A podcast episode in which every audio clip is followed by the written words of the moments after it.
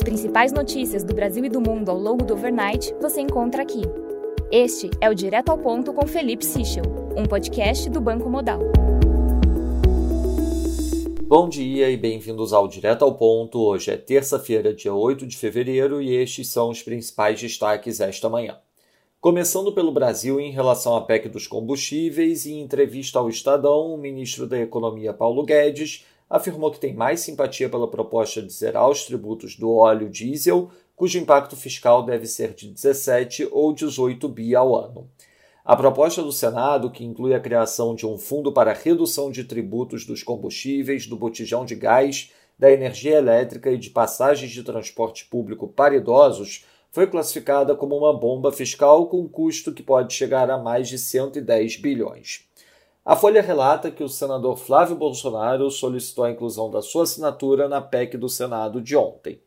Em relação ao ICMS, o presidente Jair Bolsonaro voltou a criticar o STF por ainda não ter julgado uma ação apresentada pelo governo federal que pede a uniformização do ICMS incidente sobre combustíveis no país.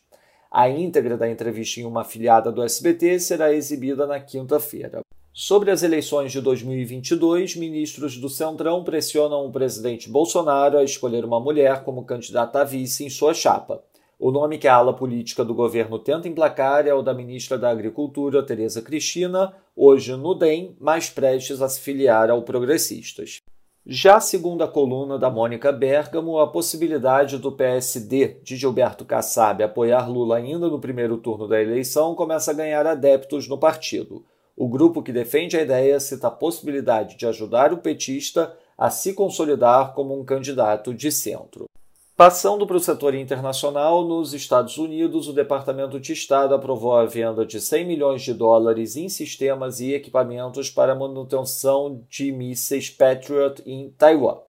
No Reino Unido, segundo The Times, Boris Johnson considera o envio da Marinha Aeronáutica Britânica para o leste europeu em caso de aumento dos riscos de conflito entre Rússia e Ucrânia. Na agenda do dia, destaque às 8 da manhã para a divulgação da ata do Copom, também às 8 divulgação do NFIB Small Business Optimism. Às 2 da tarde, a aparição do Villeroy do Banco Central Europeu. Nos mercados, o dólar index no momento avança 0,24%, o peso mexicano desvaloriza 0,19%, enquanto o ramo sul-africano avança 0,09%. No mercado de juros, o título americano de dois anos abre 2 basis points, enquanto o título de 10 anos negocia próximo aos maiores patamares desde dezembro de 19, abrindo 2 basis points.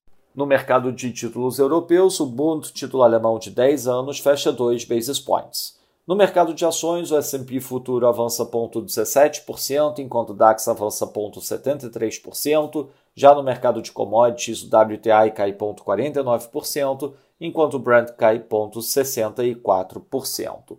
Essas foram as principais notícias do overnight. Um bom dia a todos. Até o nosso próximo podcast direto ao ponto do Banco Digital Modal Mais amanhã.